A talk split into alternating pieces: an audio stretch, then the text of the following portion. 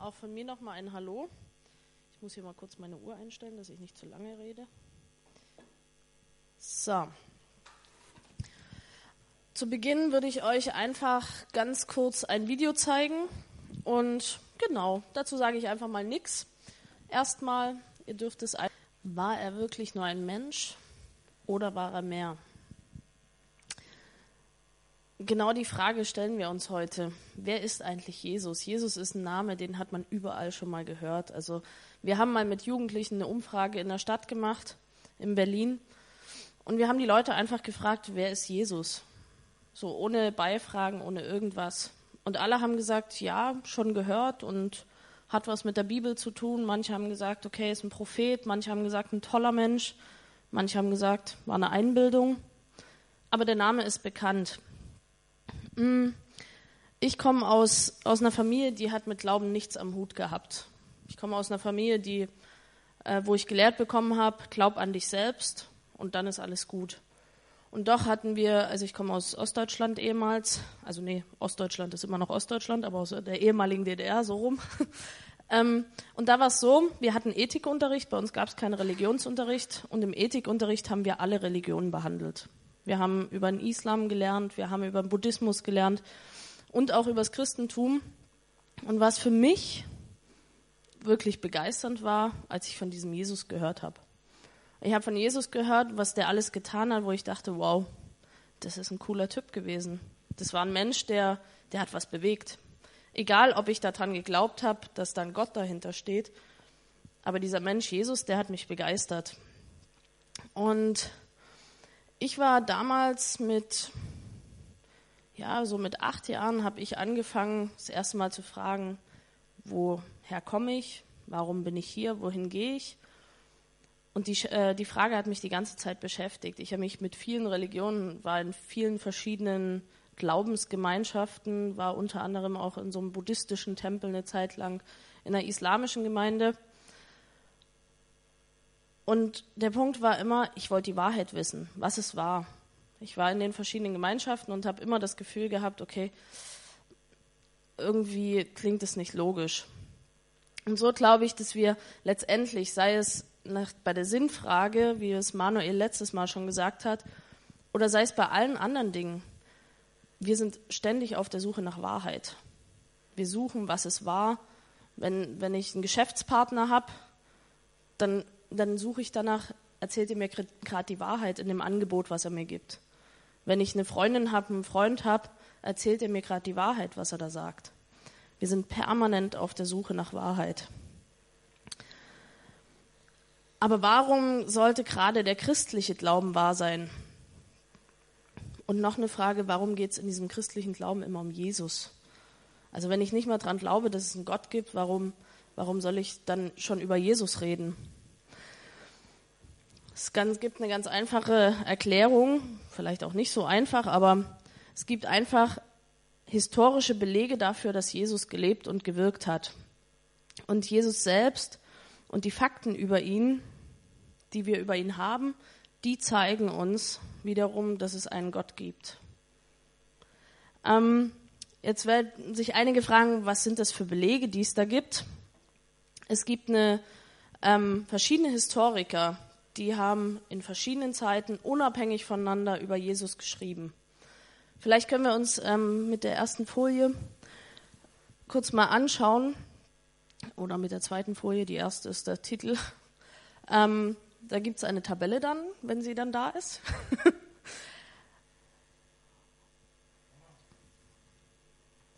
Eins weiter noch, genau.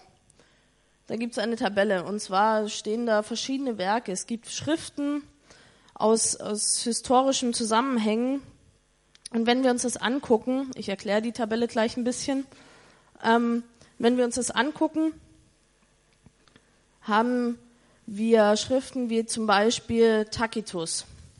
Die Entstehungszeiten dieser Schriften sind 100 nach Christi. Also sie sind 100 nach Christi verfasst worden. Das ist die dritte Zeile. Und die erste Handschrift, das heißt die erste Abschrift, wo das das erste Mal dokumentiert und nochmal abgeschrieben wurde, war 1100 nach Christi. Das heißt, da liegen 1000 Jahre dazwischen. Und es gibt 20 dieser Abschriften. Dann, wenn wir uns angucken, nochmal zum Vergleich, ähm, welches nehmen wir? Nehmen wir den Herodot. Ist 488 bis 428 vor Christi sind die geschrieben worden. Und die ersten Abschriften gab es 900 nach Christi. Da ist eine Zeitspanne von 1300 Jahren dazwischen. Und es gibt acht Abschriften. Und wenn wir uns jetzt das Neue Testament angucken, wo über Jesus geschrieben worden, worden ist, die Entstehungszeit von dem Neuen Testament ist 40 bis 100 nach Christi. Die lange Zeit entsteht dadurch, dass es von verschiedenen Menschen geschrieben worden ist, die in verschiedenen Zeiten gelebt hab, haben und alle über Jesus berichtet haben. Die erste Abschrift davon, also die erste neue Abschrift davon war 130 nach Christi, wo Fragmente entstanden sind neu. Und 350 nach Christi wurde komplett das Neue Testament abgeschrieben. Das heißt, es wurden komplett die, ähm, die Schriften gefunden, wurden abgeschrieben damals. Und da ist nur eine Zeitspanne von 300 Jahren dazwischen. Das 300 Jahre hört sich für uns viel an, aber wenn wir uns angucken, wie viele Abschriften es in dieser Zeit gab, es gab über 5000 griechische, 10.000 lateinische und 9.300 andere Abschriften davon. Das heißt, es hört sich jetzt erstmal alles wie böhmische Dörfer an, wenn wir uns das angucken. Warum sollte deswegen die Bibel wahr sein? Es könnte ja einfach sein wie stille Post im Prinzip. Wenn Kinder spielen und der eine sagt dem nächsten Kind ins Ohr, ähm, ein Beispiel, das eine Kind sagt dem nächsten Kind ins Ohr, du, die Bettina ist richtig schön. Und dann sagt der Olli das weiter, der Erika ins Ohr und so weiter und so fort. Und dann kommt bei der Jessie, kommt dann irgendwann an, der Olli ist ein cooler Typ. Das könnten wir sagen, okay, das könnte sein. Stille Post, die haben das irgendwann wieder abgeschrieben und es wurde immer weiter verändert und immer weiter verändert. Warum sollten wir wissen, dass es wahr ist? Wir können einfach sehen, dass es dazu eine Wissenschaft tatsächlich gibt. Das heißt Te Textkritik. Das ist eine richtig anerkannte Wissenschaft. Textkritiker sind die Leute, die nehmen die ganzen Schriften zusammen.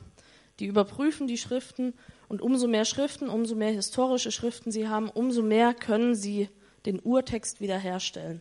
Und da es so viele Abschriften von der Bibel gibt, also vom Neuen Testament gibt, konnten die das so genau diesen Urtext wiederherstellen. Also hört sich abstrakt an, ist es aber gar nicht. Und wenn ich jetzt mal frage, also das Neue Testament bezeugt komplett einfach das Leben Jesu und diese ganzen Abschriften ähm, dokumentieren das Leben Jesu, diese ganzen 25.000 circa Abschriften. Wenn ich euch jetzt frage, wie viele Dokumente gibt es, die euer Leben, eure Existenz beweisen, weiß nicht, wie viel gibt es da bei euch? Drei, vier, fünf, also bei mir sind es, glaube ich, Führerschein, Ausweis, Geburtsurkunde. Okay, bei mir sind es drei. Dann hört es schon wieder auf. Drei Dokumente und die Ämter glauben, dass es mich gibt. Ob sie mich jemals gesehen haben oder nicht. Genau einer der größten Textkritiker, Hort heißt er, die nächste Folie, ähm, der hat mal gesagt, was Vielfalt und Umfang der Belege anbelangt, steht der Text des Neuen Testaments absolut unangefochten und einzigartig da, weit vor allen anderen antiken Prosaschriften. Hort war ein sehr großer Textkritiker, der auch dem Namen nach sehr kritisch war. Ich habe mich im Internet ein bisschen über ihn erkundigt und er war wahrlich keiner, der einfach was hingenommen hat, sondern der wollte es ganz genau wissen. Aber er hat gesagt, es gibt so viele Belege, dass das wahr ist, was da steht, so viele unabhängige Schriften, dass es einfach unumstreitbar ist. Ähm, es ist also generell eigentlich gar keine Frage, ob Jesus überhaupt gelebt hat, sondern die Frage ist eher, wer war er oder wer ist er?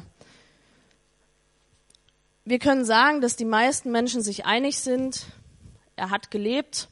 Bei den Aussagen, ob man Christ ist oder nicht, wir sind uns einig. Er war ein jüdischer Mann, der circa vier nach Christi, äh, vor Christi in Bethlehem in Judäa geboren wurde. Er war bekannt als großer Lehrer, wenn man sich so umhört, wer ist Jesus? Er wurde von römischen Behörden gekreuzigt. Und seine Nachfolger glauben, dass er der Sohn Gottes ist und von den Toten auferstanden ist. Ich hoffe, da können wir alle konform gehen, können alle sagen, ja, damit stimmen wir überein. Das ist das, was historisch wirklich belegt ist von verschiedenen Wissenschaftlern. Jetzt ist aber die Frage, war Jesus ganz Mensch? War wirklich nur ganz Mensch? Was wir sagen können, er war hungrig, das sehen wir auch immer wieder im Neuen Testament. Er hat gegessen, immer wieder mit Menschen, so wie wir das ja auch hier abends immer tun. Er hatte Schmerzen, ganz klar. Er hat gelitten am Kreuz, er hat auch geschrien, wo er, weiß nicht, wer von euch die Passion gesehen hat, wo, als er ausgepeitscht wurde. Und er ist gestorben. Das sind für mich ganz klare Anzeichen. Ja, er war ganz Mensch. Er hat genau das durchgemacht, was wir durchmachen. Wir sind hungrig, wir sind müde, wir haben Schmerzen und irgendwann werden wir sterben.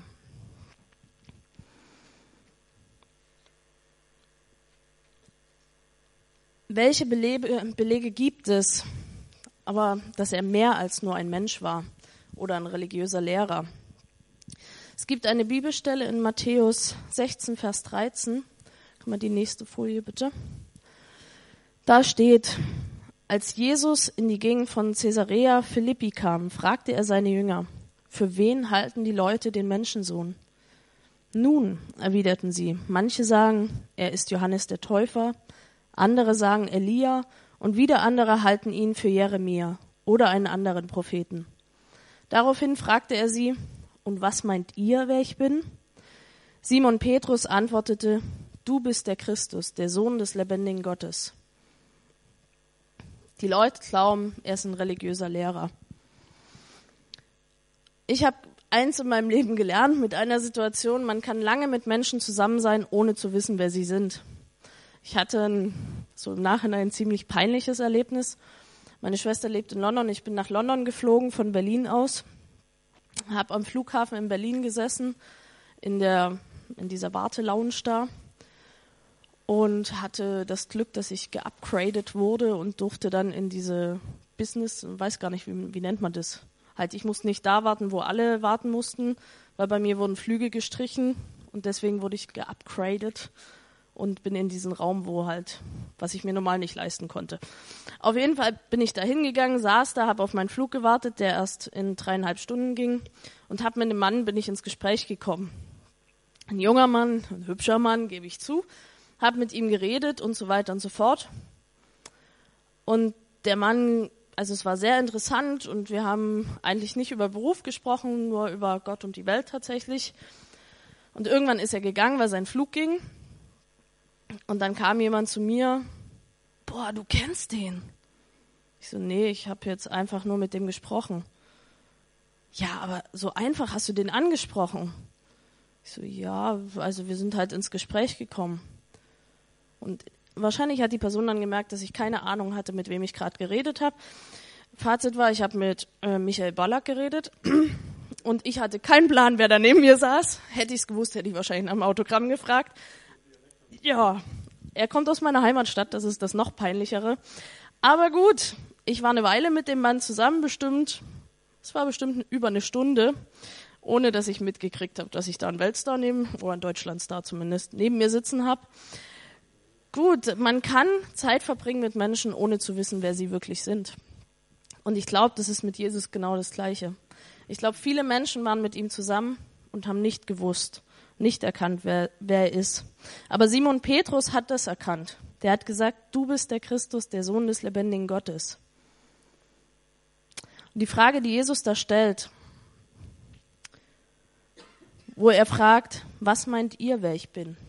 Ich glaube, die Frage stellt er uns auch. Was meint ihr, wer ich bin?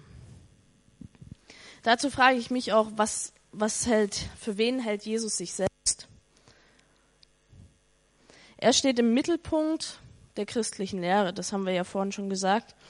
Und die meisten religi äh, religiösen Führer in den Weltreligionen, die arbeiten von sich weg hin zu Gott, macht Jesus aber nicht. Er ist wirklich im Zentrum. Jesus sagt, ich bin das Licht der Welt, ich bin die Wahrheit und ich bin das Leben. Also er sagt ganz klar von sich, er spielt eine zentrale Rolle. Zum Zweiten gibt er indirekte Anzeichen, dass er sich mit Gott auf eine Stufe stellt. Wie oft ähm, sagt Jesus in der Bibel, ich vergebe dir deine Sünden oder sagt zu, irgend, zu, zu jemandem, zu einer Ehebrecherin, ich habe dir vergeben. Ich habe mich dann irgendwann gefragt, Jesus, wie kannst du vergeben? Sie hat doch nicht dich betrogen. Also ich habe mir das dann vorgestellt, wie wenn ich mich mit meiner Schwester gestritten habe, das konnten wir gut. Ich habe ihr vergeben, sie hat mir vergeben. Aber warum? Weil ich ihr was getan hat oder sie mir was getan hat. Aber wenn jetzt, wenn jetzt mein Bruder und meine Schwester gestritten haben, dann stehe ich doch nicht daneben und sage zu einem der beiden, ich habe dir vergeben. Letztendlich ist es so, dass es nur Gott kann. Nur Gott kann was, was vergeben, was nicht ihm angetan wurde, sondern unter Menschen passiert. Und Jesus hat es immer wieder getan als Außenstehender. Er hat immer wieder gesagt, deine Sünden sind dir vergeben. Und zum Dritten behebt Jesus einfach den direkten Anspruch, Gottes eingeborener, also einziger und menschgewordener Sohn zu sein. Jetzt fragt man sich vielleicht, wie Jesus behauptet, er sei Gott, dass er existiert, stellen wir jetzt mal außer Frage nach den, mit den historischen Beweisen weil die Textkritik zum Beispiel sagt, dass wir dem vertrauen können, dass er existiert hat. Letztendlich bleiben uns drei Möglichkeiten. Uns bleibt die Möglichkeit zu sagen, stimmt nicht. Wenn das so wäre, wäre Jesus ein ziemlich übler Lügner und Heuchler gewesen. Wir können sagen, er ist nicht Gottes Sohn, hatte aber keine Ahnung davon. Auf Deutsch gesagt, irgendwas hat bei ihm nicht gestimmt. Wer würde unter die Kategorie fallen, dass wir sagen, wir würden ihn heute in eine geschlossene einweisen? Oder es ist einfach die Wahrheit. Welche Indizien gibt es für seine Ansprüche, die er erhebt? Jesus sagt, liebe deinen Nächsten wie dich selbst. Jesus sagt auch, so wie du behandelt werden willst, so behandle auch du andere. Und er sagt zum Beispiel auch, liebe deine Feinde. Sind es Worte, die ihr von einem Mensch erwartet? Sind es Worte, die ihr von einem Freund von euch erwartet, dass der zu euch sagt, hey, lieb den, der, den, der dir Böses tut? Also ich persönlich muss sagen, das sind Worte, die ich von einem Gott erwarte, von jemandem, der einfach drüber steht, der das Weitere sieht und nicht von einem Menschen, der die Situation sieht. Das zweite ist einfach sein Lebensstil. Hat er nur so geredet oder hat er das auch gelebt, wovon er geredet hat? Wie ich vorhin schon gesagt habe, für mich war schon bevor ich überhaupt was mit dem christlichen Glauben am Hut hatte, für mich war das einer der beeindruckendsten Menschen, die es auf der Welt gab.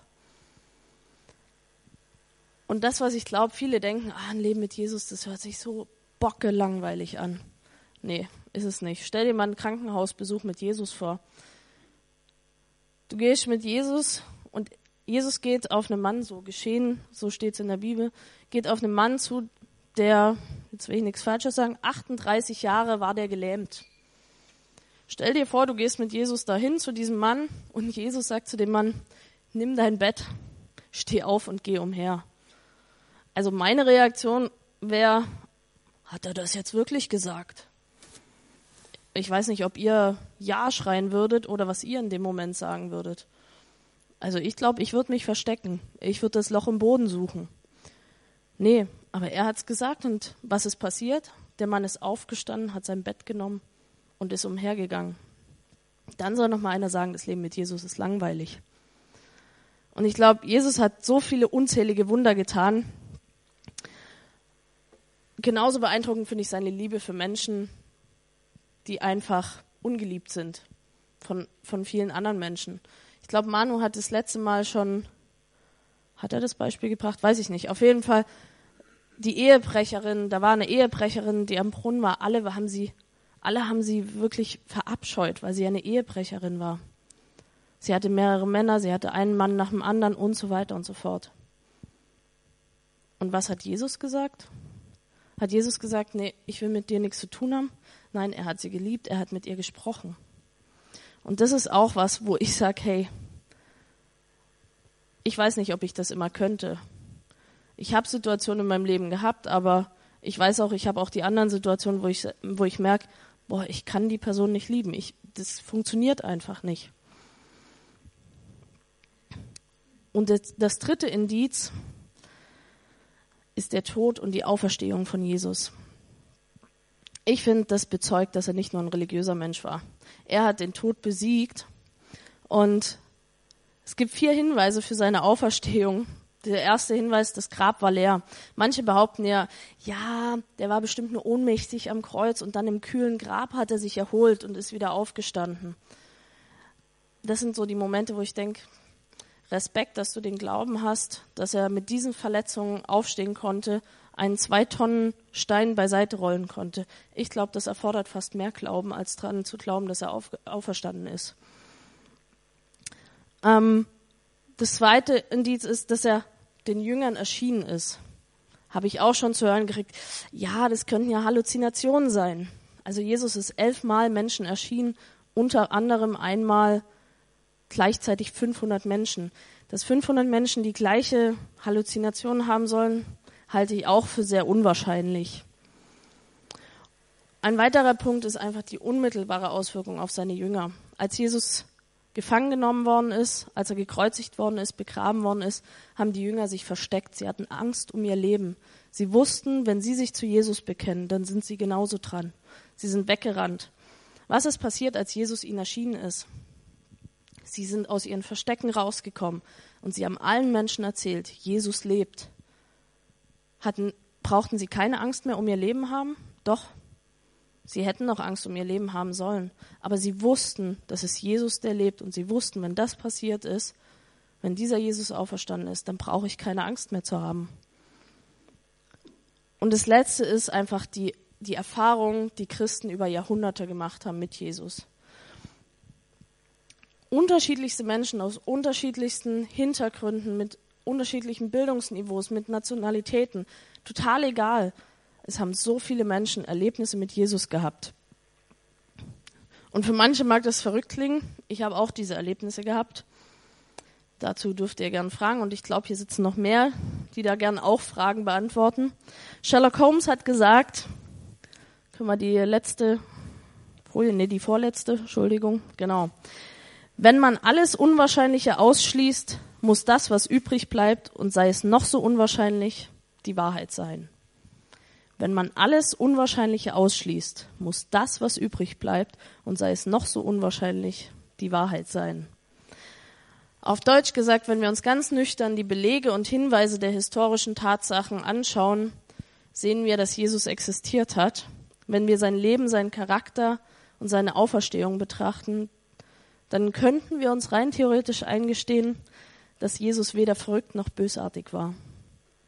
Und C.S. Lewis hat gesagt, man die letzte Folie auflegen, bitte? Danke. Wir stehen vor einer erschreckenden Alternative. Entweder war und ist der Mann, über den wir reden, das, was er sagte, oder er war verrückt und noch Schlimmeres. Offensichtlich war er aber weder verrückt noch vom Teufel besessen. Deshalb muss ich, wie eigenartig, erschreckend oder unwahrscheinlich es auch sein mag, die Ansicht akzeptieren, dass er Gott war und ist. Und ich möchte euch einfach in die Kleingruppen entlassen mit der Frage, wer glaubst du, wer Jesus ist?